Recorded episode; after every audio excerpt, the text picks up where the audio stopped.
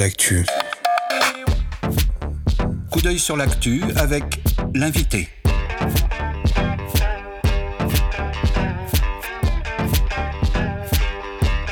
Coup d'œil sur l'actu Avec l'invité. l'invité des regards. Et nous accueillons Michel Lusso pour son coup d'œil sur l'actu. Bonjour Michel Lusso. Bonjour, j'espère que vous m'entendez. On vous entend bien. Impeccable, Michel Lusso, nous vous très entendons très très bien. Alors merci d'être avec nous. On vous présente plus sur Radio Anthropocène, mais je vais le faire quand même pour nos auditeurs. Vous êtes géographe, professeur à l'ENS de Lyon et défenseur de l'hypothèse d'une urbanisation généralisée du monde, actuellement à Ottawa pour la chaire commune Université de Lyon et Université d'Ottawa autour de l'urbanisation généralisée donc. Et pour commencer ce- cet entretien, cette interview, on voulait vous demander, vous qui êtes à Ottawa depuis avril, est-ce que vous voyez des différences culturelles sur la façon d'aborder et d'appréhender le changement global en Amérique du Nord par rapport à l'Europe Euh, oui, sans aucun doute. Euh, bonjour à tous et à toutes. Euh, oui, sans aucun doute, dans la mesure où ce qui me frappe depuis deux mois, c'est le, retard de la, prise de conscience, si je puis dire, de, de l'ampleur du changement global. Il y a incontestablement en Amérique du Nord un lieu d'observation idéal pour comprendre ce que l'on pourrait appeler le, le système d'habitation thermo-industrielle du monde, euh, fondé sur une, dépendance totale euh, aux énergies fossiles et, sur une dépendance totale euh, du système extractiviste. Il y a là une situation en Amérique du Nord qui est, qui est encore sans comparaison avec ce que nous pouvons vivre en Europe, où on peut évi- évidemment euh, critiquer, et il faut le faire, euh, la façon dont un certain nombre de gouvernements européens tergiversent avec la question du changement global, mais j'ai l'impression que la prise de conscience sociale et politique en Europe est quand même beaucoup plus forte, beaucoup plus nette, et que ça se traduit euh, à la fois dans, dans la sphère publique et médiatique, où, ces questions de changement global ne sont que très très peu abordées, même en période d'incendie, c'est abordé de façon relativement incidente, et puis surtout au, jour le jour, on a l'impression que ça n'est pas une préoccupation majeure que, que la préoccupation majeure est plutôt de de continuer de faire en sorte que le business as usual puisse continuer aussi longtemps que possible. Et ça, c'est très troublant. hein, et ça se lit euh, à travers euh, euh, des, choses tout à fait élémentaires comme le rapport à l'automobile, le type d'automobile en circulation, le rapport à la consommation alimentaire, le type de produits alimentaires en circulation, le, rapport à la consommation de matières plastiques. On est véritablement submergé par le par, par le plastique à des points encore beaucoup plus importants qu'en Europe. L'absence de questionnement euh, de fond sur euh, sur un certain nombre de phénomènes qu'on peut qu'on peut ressentir, pourtant très concrètement, de, de dérèglement euh, des conditions météorologiques. Il y a il y a dans- cette Amérique du Nord comme une sorte de de point de point de vue tout à fait idéal et fascinant sur le système holocène sur la difficulté à en sortir. Donc ça veut dire que le, nouveau monde a encore à prendre du, vieux monde. Euh, Michel Musso, aujourd'hui on dénombre 226 feux de forêt considérés comme incontrôlables au Canada qui pourraient durer jusqu'à la fin de, cet été. En 2021 déjà le Canada avait subi un, un dôme de chaleur euh, historique dans l'Ouest avec des canicules à répétition euh, au Québec. Et est-ce qu'il y a eu justement, mais vous y avez répondu en partie, une évolution politique dans la prise en compte et en considération de ces événements-là sur ces deux dernières années? Bah, je n'ai pas l'impression que ça soit très flagrant. Euh, je, je pourrais donner l'exemple de ces incendies qui sont de fait tout à fait euh, spectaculaires. Euh, Depuis le, le jour où j'ai mis le, pied euh, euh, au Canada, le 22 avril, euh, il y a chaque jour de nouveaux incendies qui, qui apparaissent. Les premiers incendies en Alberta se sont déclenchés en avril, euh, très tôt, euh, en raison d'une sécheresse euh, euh, de printemps tout à fait tout à fait inusité après un hiver qui lui-même avait été un hiver très particulier. Et ces incendies, comme vous l'avez cité, un, hiver, sont incontrôlables. Un, hiver, tout à fait particulier, c'est-à-dire? Parce qu'un hiver avec assez peu de froid constant, des précipitations neigeuses très irrégulières, dans certains endroits une très grosse accumulation de précipitations neigeuses, dans d'autres endroits très peu. on voit que le Canada est très exposé au dérèglement des régimes de variabilité climatique et que le Canada, peut-être plus que d'autres pays, est en train de vivre euh, le fait qu'il n'y a plus de régularité. Hein, vous savez qu'un des problèmes du changement euh, climatique, du réchauffement climatique, c'est que euh, les, variabilités évoluent et que les régularités disparaissent. Donc on, est effectivement là aussi dans, dans, dans, un monde qui est en train de, de commencer à, à vivre l'expérience de l'extrême variabilité et du changement très brutal de conditions. Donc on peut avoir un déluge d'eau suivi par par euh, huit jours euh, de très forte chaleur avec des vents euh, extrêmement desséchants qui créent très rapidement une sécheresse, des, couches arbustives favorables au démarrage des incendies. Et, donc, vous voyez, il y a, comme ça des, des boucles de rétroaction qui s'enclenchent très vite avec la, la certitude qu'il n'y a plus véritablement de mesures de rappel. Et les incendies au Canada sont dans cette situation-là. En fait, ils ne sont plus contrôlables. Euh, ne sont plus contrôlables parce qu'ils sont très violents, très virulents, dans des zones très peu accessibles pour un certain nombre d'entre eux.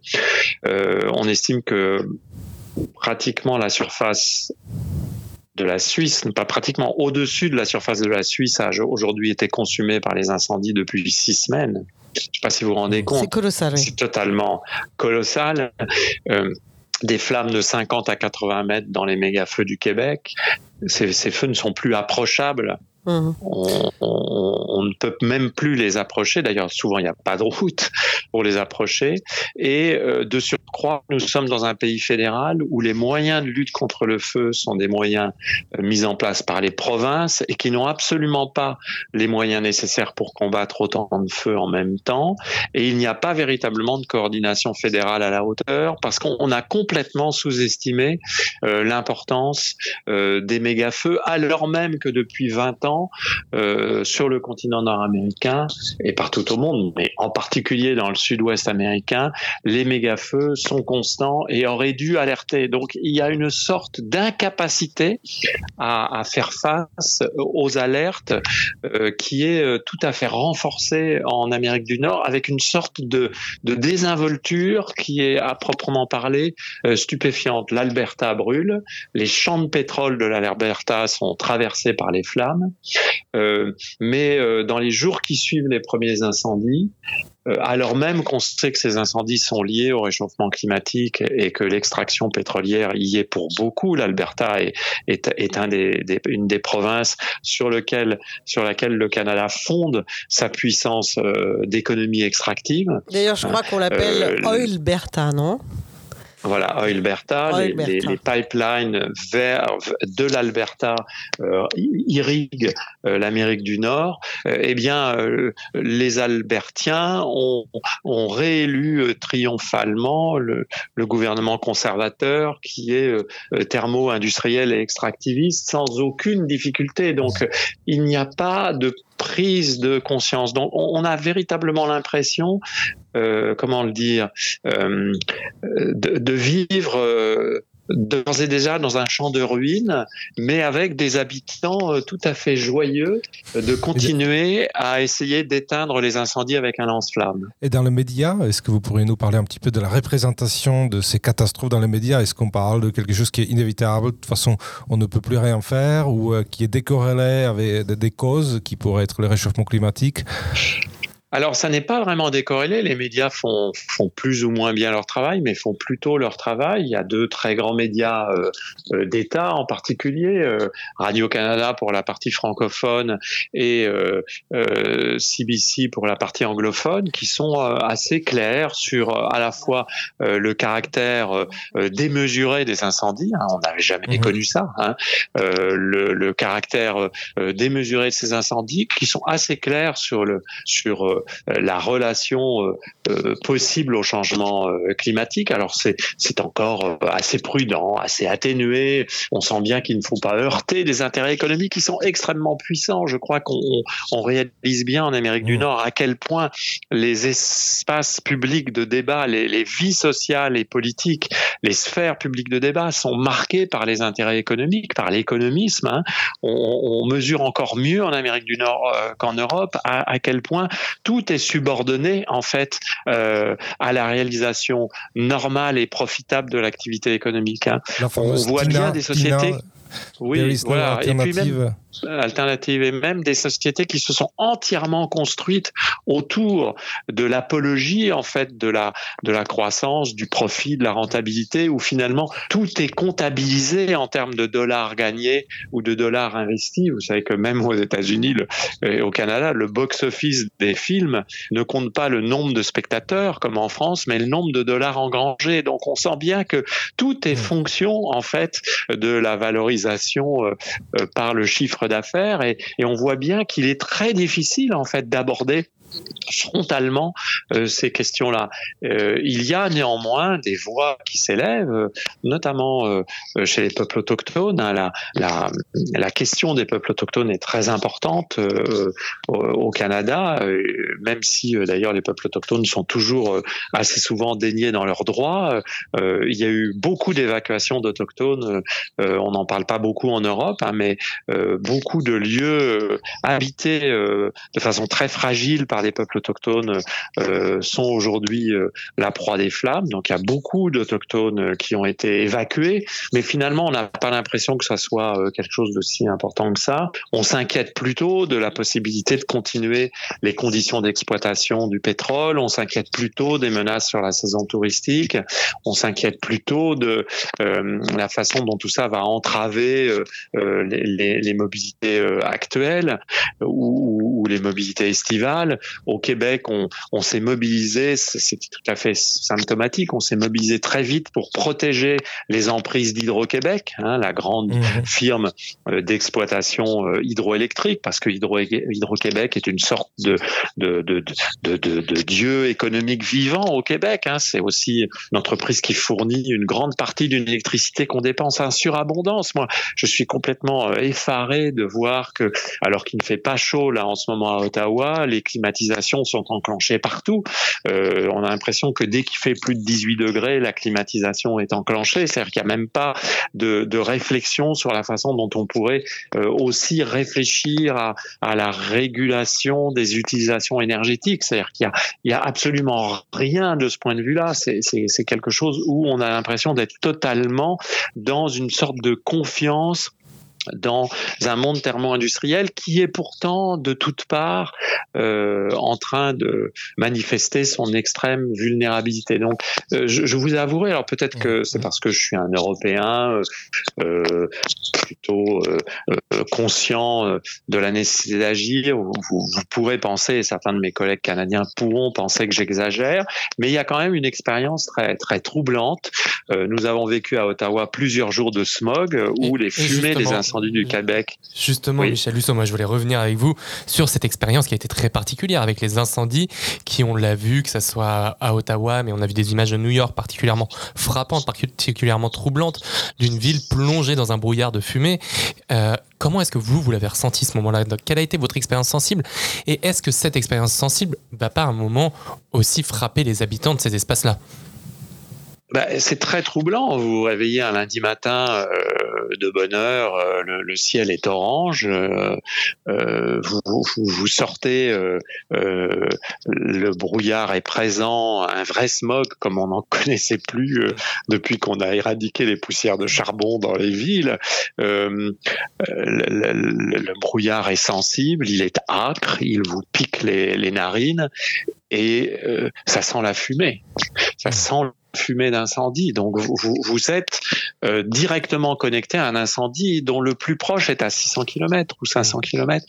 Et là, vous prenez conscience, si vous le voulez bien, euh, euh, du fait que tout est relié, que plus rien ne peut être séparé, que plus rien n'est insignifiant, que, que finalement la caractéristique du monde anthropocène, c'est que ce qui se déclenche ici et maintenant peut concerner tout le monde et ailleurs. Voilà. Et, vous vous dites, voilà, je, vis en, direct une manifestation de, de cette habitation anthropocène que je pense abstraitement en tant que géographe depuis quelques années. Et bon sang, comment se fait-il que personne ne réagisse? Comment se fait-il que personne ne réagisse, si ce n'est en disant oh bah euh, euh, dis donc c'est pas agréable ou euh, flûte ça va être compliqué pour allumer des barbecues. Justement par exemple. une conversation une conversation surréaliste dans un magasin. Ah bah oui, on n'a pas de chance cette année. il a fait ah. frais. là, il y a la fumée. demain, il va pleuvoir. La saison de barbecue n'aura duré que trois jours. Ah, mince. Ah, vous voyez, mince. Mince. Et là, vous vous dites. C'est trop bête. Alors, est-ce que la, les, groupes d'intellectuels ou euh, d'universitaires, de chercheurs se, arrivent à se mobiliser, à faire entendre leur voix euh, Ou euh, est-ce que là aussi. Ah, est-ce que là aussi. je ne sais pas si. On a vous êtes toujours avec Michel Lusso on l'a perdu, mais peut-être que la réponse ira ah. Michel Lusso, vous êtes là. Est-ce que allô, allô Oui, c'est bon. Look ah, oui. Ah ouais, ouais. Voilà. Lindra, tu peux reprendre la question. J'ai entendu la question. voilà, c'était par rapport à... Donc c'était par rapport à la classe intellectuelle. Je pas l'impression que ça soit euh, si présent que cela. Hmm. Oui, je n'ai pas l'impression que ça soit si présent que ça. Je n'ai pas l'impression qu'il y a un débat public très organisé et très structuré autour de ça. Euh, je n'ai pas l'impression qu'il y a une, multiplication d'initiatives. C'est un petit bruit de fond mais euh, il y a quand même une sorte de retard à l'allumage euh, et, les catastrophes qui arrivent sont plutôt euh, comment dire, euh, minimiser. Je parle même pas des, des, sites complotistes euh, qui ou Trumpistes. Vous savez qu'on soupçonne qu'un des, un des prochains, euh, le prochain chef d'État canadien pourrait être une sorte de Trumpiste euh, à, la, à, la, à, la, sauce canadienne. Euh, on accuse les écologistes d'avoir allumé les incendies pour inquiéter les Canadiens. Voilà, ah on en est là aussi. Et je n'ai pas l'impression qu'il y a complètement une, une, structuration du débat public par ces questions, en tout cas de façon beaucoup moins nette qu'en Europe ou même que dans le monde latino-américain. je, je pense il y a a évidemment des gens qui sont extrêmement préoccupés, extrêmement soucieux. On en croise quelques-uns à l'université, mais même l'université d'Ottawa n'a pas encore fait de, cette question euh, une grande question de mobilisation. Vous me direz, l'université de Lyon l'a-t-elle fait? Je n'en suis pas sûr, mais il y a un, il y a incontestablement euh, quelque chose comme, euh, comme, comme une volonté de tenir tout cela à distance qui est, qui est quand même euh, assez, assez troublante, dirais-je. Et, et, dans la jeune génération que, que vous côtoyez, je, je pense aux étudiants à l'Université d'Ottawa, toutes disciplines confondues d'ailleurs, hein, est-ce qu'il dans cette jeune génération, justement, il y aurait un mouvement plus, plus, plus homogène en direction de, de, bah, d'une acceptation de cette sensibilité il y a plus de sensibilité. J'ai fait une intervention aussi dans, dans, dans, dans, un lycée, le lycée français d'Ottawa, le lycée euh, euh où j'ai pu intervenir devant des classes de, de, de première et de terminale et, observer un travail qui avait été fait euh, en relation avec la chaire dont vous parliez, avec le, les professeurs d'histoire-géographie et de sciences de la vie et de la terre, avec des élèves de, de quatrième et de troisième qui ont été euh, amenés à produire des maquettes de de, l'Ottawa idéal de, 2050. Et on a vu que dans ces maquettes, il y avait euh, souvent des entrées qu'on pourrait qualifier d'environnementales, mais liées au fait que il fallait peut-être changer l'environnement, mais, de façon très curieuse, c'est-à-dire les, jeunes disaient il n'y a pas assez d'espace vert à Ottawa. Or, Ottawa est une ville très peu dense, qui est en réalité très très vert, où il n'y a pas assez d'accessibilité au transport, euh, ce qui est vrai. Euh, mais euh, les propositions qui étaient faites étaient plutôt des propositions infra c'est-à-dire il fallait mettre plus de jardins et puis euh, développer des téléphériques euh, et puis euh, euh, on, s'en sortirait comme ça. Mais il n'y avait pas véritablement de questionnement sur le style de vie, sur l'allure de vie, euh, pas de questionnement sur sur le pétrole, sur l'énergie, sur l'alimentation en tant que telle, pas de questionnement sur la façon de faire évoluer véritablement nos rapports à l'économie, à l'argent. Il y a une sorte d'obsession de l'enrichissement qui est quand même tout à fait particulière. Hein. Je crois que l'Amérique du Nord, de ce point de vue-là, est, assez stupéfiante, même si le monde entier est régi par, par cela. Une sorte d'obsession de la réussite financière qui est, tout à fait euh, nette, y compris dans les jeunes générations. Euh, à l'université, il y a des consciences euh, qui naissent, mais dans une certaine mesure, et je m'en réjouis hein, par ailleurs, les questions raciales et de genre, euh, ainsi que les questions autochtones, sont, sont plus mises en avant que les questions environnementales et anthropocènes. Alors bien sûr, elles sont liées, euh, mais il y a plus de sensibilité sur euh, euh, la dénonciation des inégalités raciales et de genre, et c'est très très bien, il faut le faire. Et là, c'est plus présent qu'en France, paradoxalement. Hein, le, Canada apparaîtrait comme une terre wokiste à, à beaucoup de nos, nos réactionnaires souverainistes républicains républicain française, parce qu'il y a effectivement beaucoup, beaucoup d'attention aux questions de genre, euh, d'orientation sexuelle, euh, de droit des, d'expression des, des, minorités, euh, d'attention aux peuples autochtones, d'attention aux questions raciales et aux inégalités raciales. Mais c'est très déclaratif et ça n'empêche pas que les inégalités de genre, les inégalités raciales, les inégalités sociales soient féroces à l'intérieur de la société canadienne. À Ottawa, on est frappé du nombre de homeless dans les, dans les rues, du nombre de gens qui sont euh, dehors dans des états souvent extrêmement, extrêmement euh, fragiles et altérés, d'autant qu'il y a une très gros, grave crise des opioïdes et du fentanyl également en Amérique du Nord et au Canada. Donc les inégalités sociales avérées sont, sont terrifiantes, sont très brutales, mais dans le discours, il y a beaucoup d'attention à ne heurter personne. Euh, mais la question environnementale me paraît globalement sous-traitée. Voilà, je, le dis comme je le ressens. Je me oui, trompe oui. peut-être, peut-être que certains de mes collègues canadiens trouveraient que j'exagère, mais déjà non. que je trouve qu'en Europe c'est sous-traité, mais là je trouve que c'est encore plus euh, flagrant. Non, mais votre témoignage est juste, mais c'est vrai que ce que vous décrivez, cette attention, à, euh, euh, comment dire, au, au décolonial, euh, au peuple autochtone, est aussi lié à la singularité de leur territoire et de leur histoire, surtout par rapport à, à, celle de l'Europe, qui a une histoire un, peu différente. Là, pour terminer, Michel Luçon, qu'on comprenne bien, euh, voilà, un habitant d'Ottawa, c'est quoi sa journée type? Il mange quoi? Il se déplace comment? Il fait beaucoup de distance? Est-ce qu'il va à la chasse à l'ours le week-end? Et il fait des barbecues? Kayak, Alors, euh, kayak, bien sûr.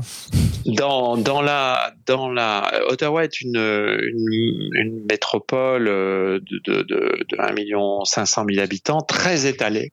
Le, le territoire d'Ottawa, euh, métropole euh, sur le Québec et sur l'Ontario, est équivalent à celui de la métropole de Londres. Euh, avec évidemment six fois moins d'habitants, très étalé, très peu dense, euh, un downtown très peu dense, assez peu d'immeubles de grande hauteur, euh, très dépendant de l'automobile. Euh, très peu de transports en commun, une seule ligne de, de, tramway métro euh, qui fonctionne d'ailleurs euh, de façon assez euh, erratique et qui ne joint qu'une dizaine de stations entre elles, très peu de bus. Euh, c'est une ville néanmoins marchable où pas mal de gens marchent dans le centre-ville sur des courtes distances, mais euh, comme la ville est très étalée, hein, euh, plus d'une quarantaine de kilomètres de, de, de, nord au sud et d'est en ouest, euh, l'usage de l'automobile est très euh, rapidement indispensable. Très peu de concentration commerciale au centre-ville, beaucoup de centres commerciaux périphériques, beaucoup de vie de quartier périphérique qui là aussi exigent des automobiles. Donc la vie d'un Ottawais, c'est souvent une vie d'automobilité. Les gens habitent souvent très loin du travail. Très peu de gens habitent autour du campus de l'université. Beaucoup de gens habitent euh, très loin du campus. D'ailleurs, un campus très peu animé de ce point de vue-là, avec assez peu de monde euh, en présence. Euh, des, des, des Outaouais qui, euh, pour faire leurs courses, n'ont à leur disposition que des supermarchés assez classiques. Mmh voyez, dans, dans la zone dans laquelle je suis, moi je suis au centre d'Ottawa, à distance marchable évidemment de, de l'université, j'ai pas, pas d'automobile euh, et je n'en veux pas. Euh, euh, un seul supermarché euh, dans le périmètre de 5 km de rayon euh, euh, que j'ai euh, parcouru autour de mon domicile, un seul supermarché euh, bio euh, avec du vrac. Tout le reste, c'est de l'achat Mmh, alimentaire sous plastique, sous cellophane, beaucoup de produits venant du Mexique, des États-Unis, beaucoup de produits de l'agro-industrie, euh, une alimentation très chère, tout est très cher. Eh bien, ce Allô sera. Allô, Michel Lusso. Oui. malheureusement, ce sera le mot de la fin. Le temps nous manque. Encore merci beaucoup d'être Donc venu. une habitation encore très holocène en fait. Très holocène, très holocène, mais en tout cas, euh, vous nous faites rêver et puis surtout, euh, enfin, vous nous faites rêver. Je ne suis pas tout à fait euh, le terme, c'est mais pas forcément le bon on terme, vous là. souhaite un, un bel été et puis, euh, puis on a hâte de vous retrouver en terre européenne. À bientôt à vous Ça, c'est et sûr. bravo Pour une pour, conférence euh, de pour la presse. radio. Mille merci. C'est formidable. Mille Merci merci. Au revoir. Merci, au revoir. Radio Anthropocène.